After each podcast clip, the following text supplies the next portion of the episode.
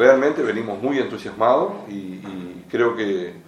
captando este, gente de, distintos sectores políticos, este, con una apertura muy importante, somos gente con la misma cabeza, digamos, pensamos muy, muy parecido a Yamandú, con cabeza abierta, diálogo, este, sin mirar de dónde, de qué color de partido viene, sino que, tengamos ganas de, de, que el país salga adelante, ya que vemos que hay problemas y problemas graves, y bueno, acá estamos, luchando y contentos.